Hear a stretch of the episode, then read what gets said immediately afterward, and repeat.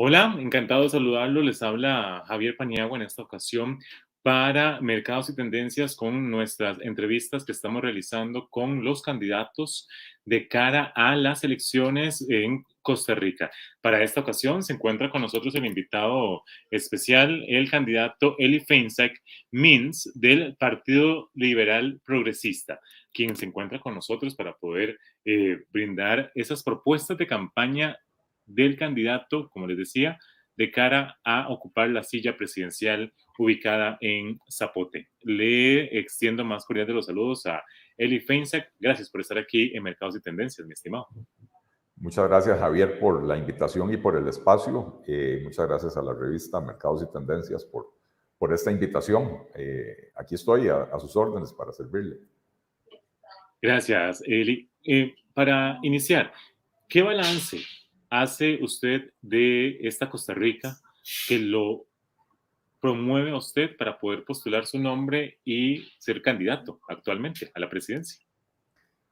Bueno, yo, yo creo que eh, estamos enfrentando una, una, elección que va a ser crucial, eh, probablemente la, la, elección más importante en los últimos 40 años, eh, porque el país ha tomado un rumbo realmente equivocado, donde eh, las posibilidades de generar riqueza, emprendimiento, inversión, trabajo, eh, se, han ido se les han ido cerrando las puertas. Hoy se castiga el éxito en Costa Rica, se castiga el esfuerzo trabajador, se castiga al emprendedor eh, y necesitamos recuperar esa Costa Rica que generaba oportunidades para todos sus ciudadanos. Tenemos una situación gravísima de desempleo, que ya era grave antes de la pandemia, pero la pandemia vino a, agravarla. Tenemos una situación preocupantísima de pobreza, con más del 30% de las personas, de los habitantes viviendo en condiciones de pobreza, según una estadística de hace un año, ¿verdad? Eh, y probablemente la cifra actualizada sea aún peor, aún más preocupante. Y tenemos un, hay un país, que, un gobierno que se ensaña contra quienes podrían generar empleo, al final de cuentas la mejor forma de salir de la pobreza es que las personas encuentren trabajo, un trabajo formal bien remunerado con todas las condiciones necesarias para que las personas y las familias puedan valerse por sí mismas. Así que eh, una situación bastante grave que, que requiere de, de soluciones claras, requiere de una convicción de que de esta salimos todos juntos pero para poder salir todos juntos necesitamos un sector productivo fuerte, necesitamos que el agricultor pueda recuperar la competitividad, necesitamos que el industrial pueda volver a creer para invertir, para hacer crecer sus fábricas, para generar más empleo. Y finalmente, lo más importante, necesitamos que el ciudadano costarricense pueda tener acceso a todas esas oportunidades, que el costo de la vida sea menor para que la plata alcance, que haya trabajo, que haya trabajo para todos los tipos de costarricenses y no solo para los, los privilegiados que, que han podido completar su educación y tener idiomas extranjeros, eh, eh, que gracias a Dios hay empleo en las zonas francas, pero que no son accesibles para toda la población. Eli, precisamente para reducir esta eh, tasa de, de desempleo, 438 mil personas actualmente eh, desocupadas. ¿Qué va a hacer por esto? Bueno, y un millón eh, en pobreza aproximadamente. Millón ¿Qué, va ¿Qué va a hacer para estas personas para poder volverlas a ubicar al mercado laboral? Bueno, esa, la respuesta a esa pregunta tiene dos niveles porque hay que hacer algunas reformas que son urgentes, pero que su impacto es de largo plazo y no me resuelve el problema del desempleo hoy, ¿verdad? Por ejemplo, reformas en el sistema educativo para que todos los jóvenes puedan completar sus estudios recibiendo eh, contenidos relevantes, eh, que salgan preparados para poder eh, asumir puestos laborales en las áreas que hoy son más dinámicas todo lo que tiene que ver con las tecnologías, con las ingenierías, con las matemáticas, con las ciencias, ¿verdad? Donde nuestro sistema educativo ha fallado mucho. Eh, pero esas reformas eh, toman muchos años en rendir frutos, ¿verdad? Un joven necesita 11 años para pasar por la educación, por el ciclo completo de la educación, ¿verdad? Eh, y otras reformas que tienen que ser de, impacto inmediato. Entonces, lo primero que tenemos que hacer es recuperar la confianza eh, de la ciudadanía y recuperar la confianza del sector productivo para que se dé ese crecimiento. ¿Cómo se recupera esa confianza? Bueno, lo que decía yo anteriormente. Lo primero es cambiar por completo la mentalidad. No podemos seguir persiguiendo a quien quiere trabajar en este país, a quien quiere producir en este país, tratándolo como que si fuera el enemigo. Eh, no, no es posible que cuando una persona se va a inscribir, por ejemplo, en la caja, la caja le haga una investigación 10 o 15 años para atrás a ver si detecta cualquier actividad económica que haya tenido en el pasado para meterle una multa y, cobrarle cuotas por servicios que nunca utilizó. Porque entonces la señal que se está dando es, no nos interesa que usted se formalice. La, señal que se le da es, eh, si usted se quiere formalizar, la va a pasar mal, ¿verdad? Cuando uno debería más bien de, adoptar una actitud abierta. Al que se quiera formalizar, bienvenido, venga a la caja, empieza a pagar sus cuotas a partir de hoy eh, o sea, lo invitamos a que, a que lo haga. Eh, y en nuestra propuesta, en nuestro plan de gobierno, eh, estamos hablando de reformas bastante ambiciosas en, en varios ejes. en primer lugar, disminuir los costos de producción. Tenemos, y esto pasa por meter más competencia en mercados donde tenemos monopolios o situaciones de competencia restringida. Por ejemplo, en, electricidad tenemos un monopolio, eh, uno bastante ineficiente que construye plantas hidroeléctricas eh, que, terminan costando dos o tres veces lo que la misma empresa, el ICE, proyecta que podría costar, ¿verdad? La planta de Reventazón la, la, calcularon en 757 millones de dólares, terminó costando 1.578 millones de dólares, más del doble. La eólica de Santana se proyectó en alrededor de 21 millones de dólares, terminó costando 52 millones, es decir, una vez y media, eh, eh, o sea, 150% más, ¿verdad? Y así por el estilo. Entonces, reducir costos de, costos de, producción en, en, esos mercados eléctrico, el de los combustibles, donde tenemos otro monopolio, el mercado bancario, donde las tasas de interés son muy elevadas, y hay una competencia poco efectiva, necesitan más competencia. El mercado de seguros para los productores es muy importante poder, por ejemplo, para el agrícola, eh, asegurar la, cosecha eh, ante eventualidades, eh, y eso en Costa Rica es carísimo y muy difícil. Y finalmente las cuotas de la seguridad social, que se han convertido, y así lo ha reconocido hasta el, propio Banco Central, las cuotas de la seguridad social se han convertido en la, principal explicación de por qué el desempleo no disminuye en Costa Rica, pero además el principal causante de la informalidad en el país. Eh, un segundo eje es el de simplificar la estructura del aparato estatal para que las políticas públicas sean más eh, coherentes, eh, la, la, conducción de esa política pública sea más eficiente, fusionando entidades sin eliminar servicios pero fusionando eh, donde hay, ya no podemos decir duplicaciones, porque hay a veces 20 instituciones haciendo lo mismo. En el sector social, 23 instituciones administrando 44 programas para combatir la pobreza y sin embargo la pobreza no ha disminuido en Costa Rica en los últimos 25 años. Eh, quiere decir que hay un enorme desperdicio en esa forma de administrar las cosas. Si uno fusiona esas entidades, se puede ahorrar 23 departamentos legales.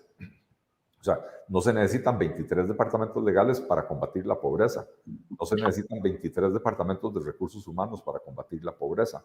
Entonces, eh, lo que se necesita es fusionar esas entidades, generar ese ahorro en las capas burocráticas y seguir prestando los servicios mejorados eh, a la población. Un tercer eje sería reducir impuestos. Hemos, hemos detectado alrededor de 75 impuestos que le cuesta más al Ministerio de Hacienda el esfuerzo de salir a recaudarlos que el monto que terminan recogiendo.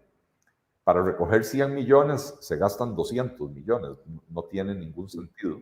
Vamos a eliminarlos y vamos a eliminar otros impuestos que lo que hacen es encarecer la vida de los costarricenses y encarecer todos los procesos productivos. Y esto es importante entenderlo. Si los procesos productivos del país son caros, los productos que consumimos las personas van a ser más caros. Eh, entonces, impuesto a los insumos agrícolas encarece toda la actividad agropecuaria. Entonces, pagamos eh, eh, las lechugas y los tomates más caros de lo que debería ser, pagamos la carne más cara de lo que debería ser. Impuesto a los insumos agrícolas, impuesto a los concentrados alimenticios para los animales, impuesto a los medicamentos veterinarios, impuesto al consumo de cemento, con lo cual encarecemos la construcción de vivienda y la construcción de locales comerciales e, e, e industriales, ¿verdad? Son cosas que no tienen ningún sentido y que vamos a eliminar. Y, esto hay que acompañarlo con, una... Respecto a algo que tal vez no me quedó claro, em, con estas 23 instituciones, ¿las van a fusionar o se van a eliminar del todo? La, la mayoría, a ver, los servicios que prestan estas instituciones se conservan. Eh, lo que pasa es que hoy usted tiene entre todas esas instituciones 23 ministros, presidentes ejecutivos o directores ejecutivos. Entre esas 23 instituciones usted debe tener por lo menos unas 15 juntas directivas. Usted tiene en cada institución un departamento legal, un departamento de recursos humanos, una proveeduría institucional, es decir, todo lo que una institución necesita o una empresa necesita para funcionar, lo tenemos multiplicado por 23. Entonces, al fusionarlas, no eliminamos los servicios, pero sí nos ahorramos en la capa burocrática una cantidad muy significativa de, recursos, ¿verdad? Eh, entonces es importante entender eso. No, es que vamos a ir a cerrar esas instituciones porque los servicios que brindan son importantes y no podemos abandonar a la gente más vulnerable del país, ¿verdad? Eh, pero sí, eh, si ahí nos podemos ahorrar 80 o 100 mil millones de colones, que es lo que hemos estimado que se puede ahorrar en esa fusión, entonces ese es dinero que va a estar disponible para otras cosas, para la misma política antipobreza o para reducir impuestos. Eh, porque usted además hablaba que, por, porque usted además hablaba que, por ejemplo, de cada 100 colones que el gobierno gasta, 62 se quedan en las planillas de las instituciones, además. Así es, eso, eh, específicamente en la política social, y esa, y esa cifra eh, la, la, saqué de un informe que hizo la Contraloría General de la República hace unos tres o cuatro años. 62 de cada 100 colones que se destinan a la política social del país se quedan en planillas. Quiere decir que, y, y Costa Rica destina una, una gran cantidad de recursos al combate a la pobreza de hecho el 13% del PIB, ¿verdad? Es, es, mucho, es un montón, pero 62 de cada 100 colones se quedan en la planilla. De los otros 38 colones que sobran, hay que pagar alquileres de edificios o mantenimiento de los edificios, hay que tener hay que pagar la flota vehicular, las, las oficinas necesitan equipo mobiliario, computadoras, etcétera, eh, hay que pagar servicios públicos, electricidad, agua, internet, etcétera, ¿verdad? Entonces, al final, lo que le queda a la gente, a la gente pobre, los, los beneficiarios de los programas, es menos de 20 de cada 100 colones eh, eh, que, se invierten en la pobreza. Y eso, Javier, es como, como, como decir que, voy a dar un ejemplo, que, que, eh, que en una familia el, el padre de familia diga, voy a repartir la herencia en vida. Tengo 100 colones para repartir entre cuatro hijos y que vaya y contrate a un asesor financiero que le diga, yo, yo, le, yo le ayudo a estructurar esa, esa herencia, pero yo le voy a cobrar 80 colones. Entonces, si va a repartir 100 colones y el asesor se dejó 80, a los hijos les va a quedar solo 20, 5 para cada uno, para cada uno de los cuatro hijos. Eso es lo que estamos haciendo en la política social de este país. Para, para repartir 20 colones estamos gastando 80 en, en, en burocracia. y eso no tiene ningún sentido.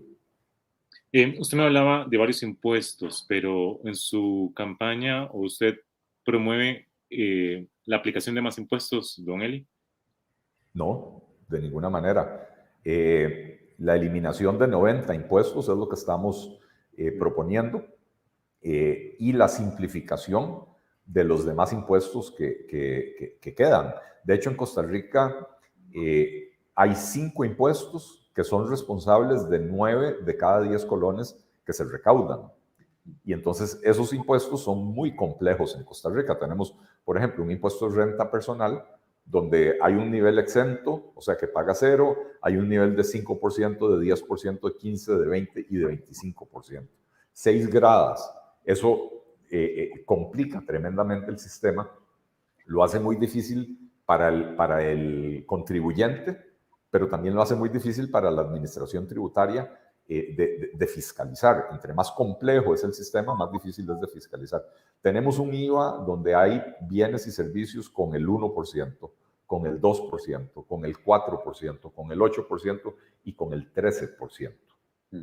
Eh, y entonces, al final de cuentas, eh, nuevamente, por ejemplo, los artículos de la canasta básica pagan el 1%, pero se supone que el, el IVA es en cascada, ¿verdad? Entonces, si yo voy a producir mm, frijoles y necesito un tractor, ese tractor debería de pagar el 1% porque es para la canasta básica. Ahora, ¿cómo, cómo se verifica que ese tractor que se compró con un IVA del 1% se utiliza solo para productos de la canasta básica? Si yo siembro frijoles, melones y sandías, y los melones y sandías vamos a asumir que no están en la canasta básica, eh, de cómo se verifica eso, ¿verdad? Entonces, un sistema que, que, que, las propias autoridades saben que es imposible de, administrar. Entonces, esos impuestos los vamos a simplificar. Muy bien. Eh, sin lugar a dudas, Eli, al, eventualmente si usted eh, llega a la presidencia, le va a tocar un vencimiento de deuda bastante complejo. Actualmente, 92.3 billones de colones.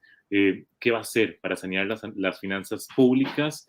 ¿Seguirá, por ejemplo, por el rumbo del Fondo Monetario Internacional? ¿Qué va a hacer para sanear las finanzas públicas del país? Lo, primero que hay que hacer para sanear las finanzas públicas de manera permanente es poner la economía a crecer.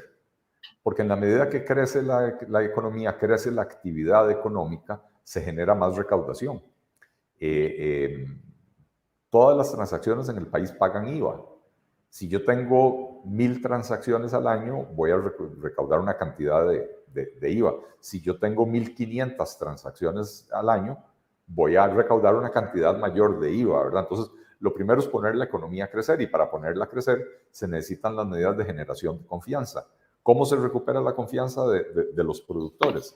Enviándoles la señal fuerte de que vamos a reducir los impuestos, de que vamos a simplificar el aparato estatal, con lo cual se van a, simplificar los trámites, etcétera. Esas son medidas de generación de confianza.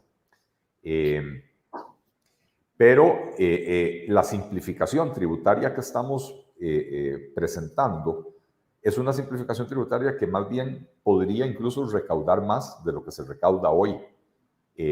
¿Por qué? Hoy, hoy tenemos 110 impuestos en Costa Rica Imagínense la cantidad de personal que está atendiendo esos 90 impuestos que nosotros vamos a, eliminar, que prácticamente no le dejan nada al Estado costarricense. Al contrario, le producen más gastos. Entonces, si nosotros agarramos todo el personal que está en la, en la fiscalización de esos impuestos menores y los pasamos a fiscalizar los impuestos mayores, se va a disminuir la evasión porque aumenta la probabilidad de, detección de la evasión. ¿Verdad? Si además simplificamos el esquema tributario, entonces va a ser más fácil verificar el cumplimiento y va a ser más fácil para el, contribuyente cumplir, ¿verdad?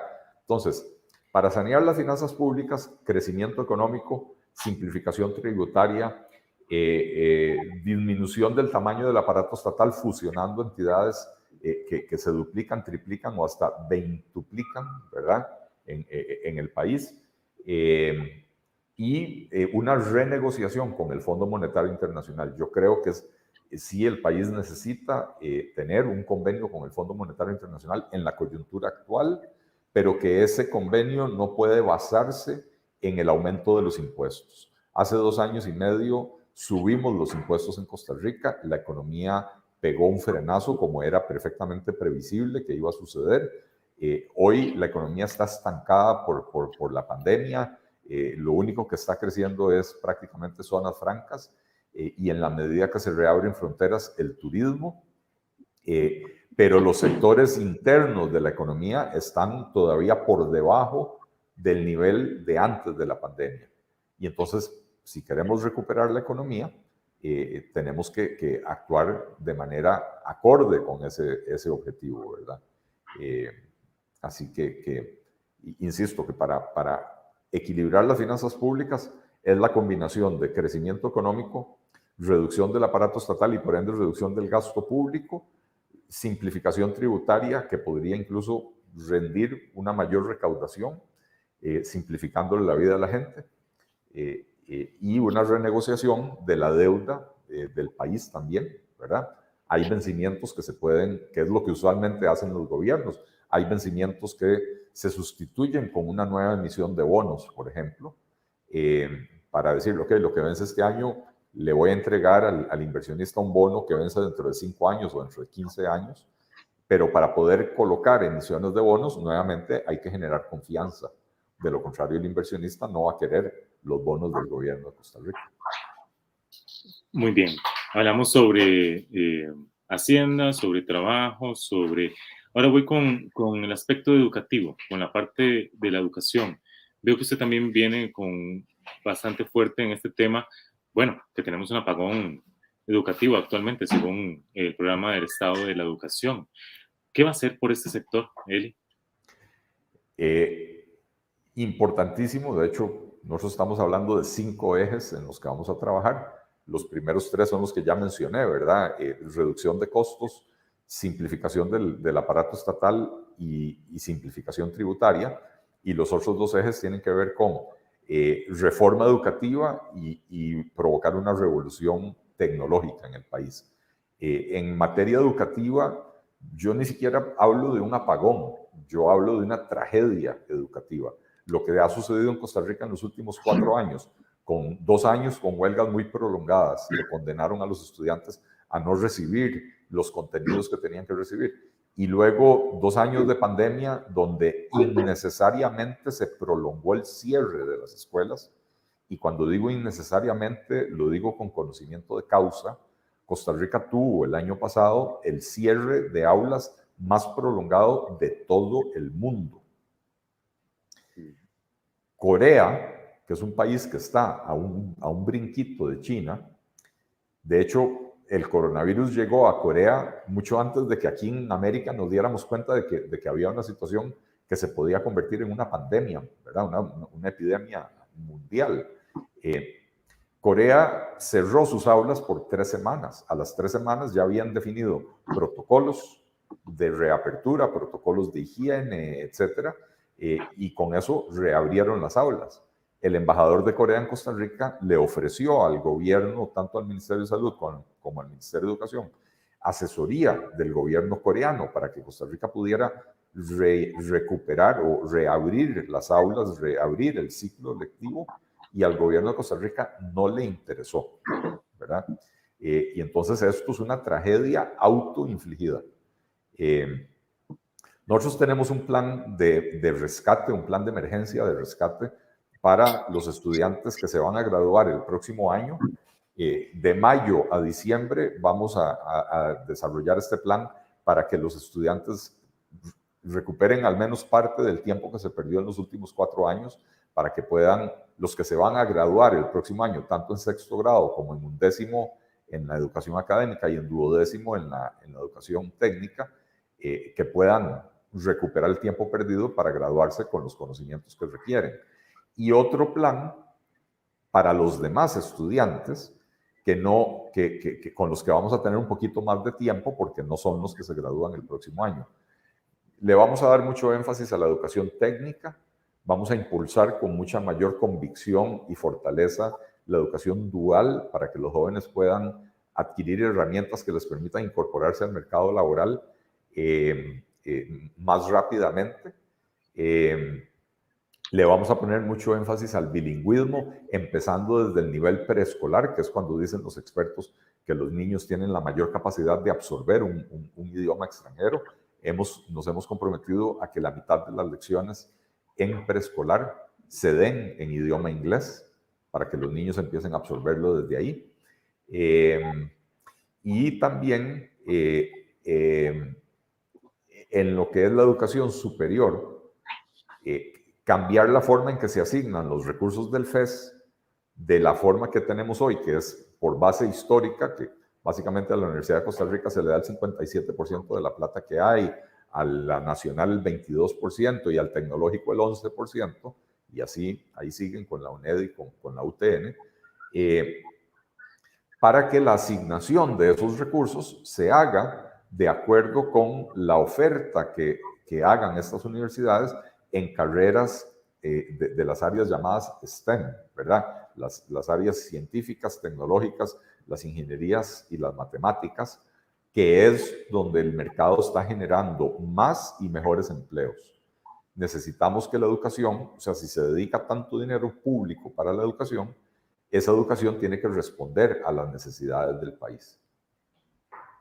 Inclusive, eh, recuerdo, Eli, que Laura Chinchilla lo colocó en un 8% del PIB aproximadamente, pero hoy, bueno, actualmente el ministro Elian Villegas eh, recortó 300 mil millones de colones a la educación em, con, el presupuesto, ¿verdad? Em, nacional. Pero ese tipo de recursos, usted eventualmente si estaría, lo retornaría nuevamente para poder volver a destinar esos recursos a la educación.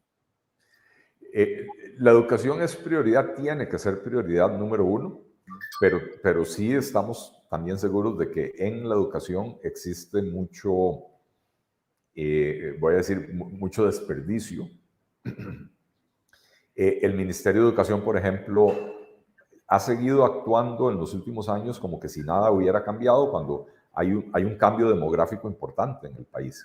Ahora cada generación de niños que entra a primer grado es menor en, tamaño que la generación anterior. Y entonces el ministerio sigue, por ejemplo, contratando miles de maestros todos los años, como que si la población estudiantil estuviera creciendo. Eh, entonces, reasignando recursos, adaptándose a las nuevas realidades, se puede hacer más con los mismos recursos.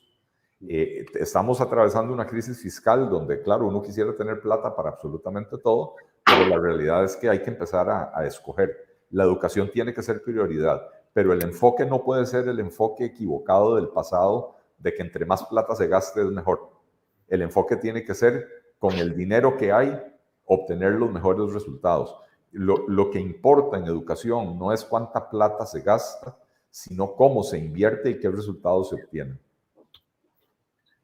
Con respecto, usted me hablaba ah, también implementar la tecnología en la educación. Eh, vi que utilizaría esos dineros ociosos del Fondo, eh, Fondo Nacional de Telecomunicaciones, Fonatel.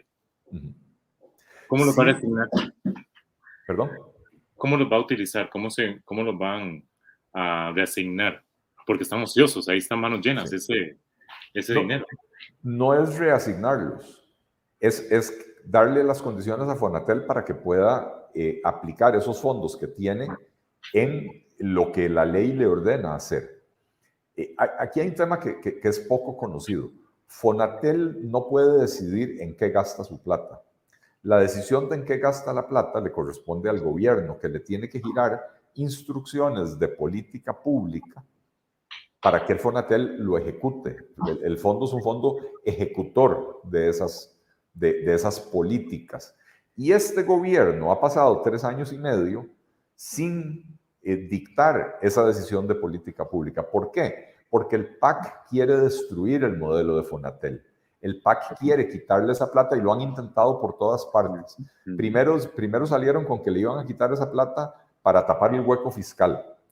Eh, después se dieron cuenta de que legalmente no lo pueden hacer y entonces ahora están inventando, y esto en, en, en, contubernio con algunos diputados de otros partidos, especialmente de Liberación Nacional, quitarle la plata a Fonatel para dársela a la Fundación Omar Dengo, que es una fundación privada eh, para que administre sus recursos. Eh, cuando la ley es clara, Fonatel tiene el mandato para hacer las cosas y cuando se le giran las instrucciones precisas de política pública, Fonatel ha cumplido.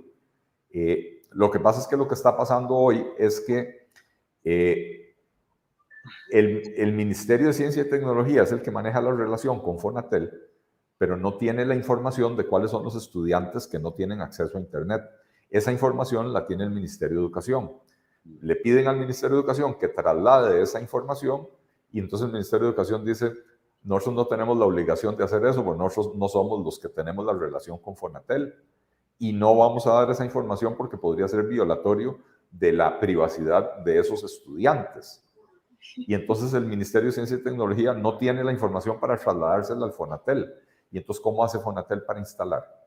Eh, esto es un problema que se resuelve con decisión del presidente de la República. El presidente de la República reúne al ministro o a la ministra de Educación con la ministra o el ministro de Ciencia y Tecnología y les dice, señores, aquí estamos en un mismo equipo. Usted le pasa la información al MISID para que el MISID se la pueda pasar a Fonatel para que Fonatel mañana empiece a instalar estos servicios. Pero este gobierno se ha pasado tres años y medio hueveando, porque esa es la, única forma de describirlo. Se ha pasado tres años y medio hueveando porque su intención es destruir el modelo, no es resolver el problema. Eh, Eli, en otro tema, veo que usted también lleva una doble postulación. Eh, además, postula su nombre a la Asamblea Legislativa, además de una candidatura a la presidencia, tanto al Poder Ejecutivo como al Poder Legislativo. Eh, ¿Por qué se da esta decisión también de esta doble postulación, Eli? Eh, gracias, gracias por la pregunta, porque me permite explicar algo que la gente usualmente entiende mal o, o malinterpreta. Eh, Costa Rica tiene una legislación electoral que fue diseñada para el bipartidismo. Y sin embargo, la realidad desde hace 15 o 20 años es que ya ahora tenemos un multipartidismo, eh, donde no hay fuerzas tan dominantes como había en el pasado, que Liberación y la Unidad, entre ellos se, repartían el 80, 80, entre 80 y 90% del voto. Las reglas ya no sirven. La realidad nos ha llevado hacia un parlamentarismo de facto. ¿A qué me refiero con un parlamentarismo? que usted ahora tiene siete, ocho, nueve fracciones en la Asamblea Legislativa y las negociaciones se vuelven mucho más complejas. Y en un sistema parlamentario, que, que, no es el que tenemos en Costa Rica, pero en la práctica es lo que se está dando, en un sistema parlamentario es muy importante que los partidos presentes en el Congreso, en la Asamblea Legislativa, en el Parlamento, como lo queramos llamar, los partidos sean liderados por figuras que sean reconocidas por sus propios partidos como los líderes del partido. Vea lo que pasó hace tres años y medio. Antonio Álvarez de Santi pierde las elecciones, pero Liberación Nacional saca la fracción legislativa más grande. El presidente de la República, Carlos Alvarado, dice, necesito sentarme a hablar con Liberación Nacional. Fue a buscar a Antonio Álvarez de Santi. Inmediatamente empezaron a brincar las voces dentro de la fracción legislativa de liberación diciendo, ¿por qué habla con él? Muerto el rey, que viva el nuevo rey, ¿verdad? Eh, ya Antonio Álvarez de Santi no es nadie, ya, ya no influye sobre la fracción legislativa. Empiezan a aparecer otros liderazgos, Carlos Ricardo Benavides, eh, eh, Roberto Thompson, etcétera, ¿verdad? y entonces el, el presidente de la República no sabe quién es el referente, con quién se tiene que sentar a negociar.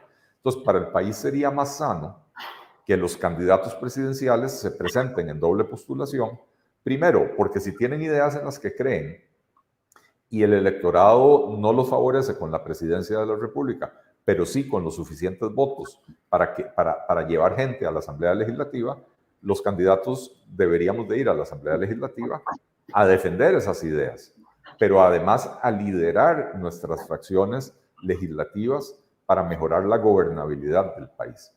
Nosotros en el PLP vamos por la presidencia de la República, lo estamos haciendo en serio, estamos, eh, eh, hemos reunido equipos de trabajo que ningún otro partido político hoy tiene en Costa Rica. Los mejores equipos de trabajo, por mucho, los tenemos nosotros. Nos hemos preparado desde hace año y medio elaborando las propuestas para nuestro plan de gobierno, eh, con la participación de centenares de personas. Estamos haciendo la inversión con recursos limitados, pero la inversión que consideramos necesaria para que el electorado nos vea como la opción real.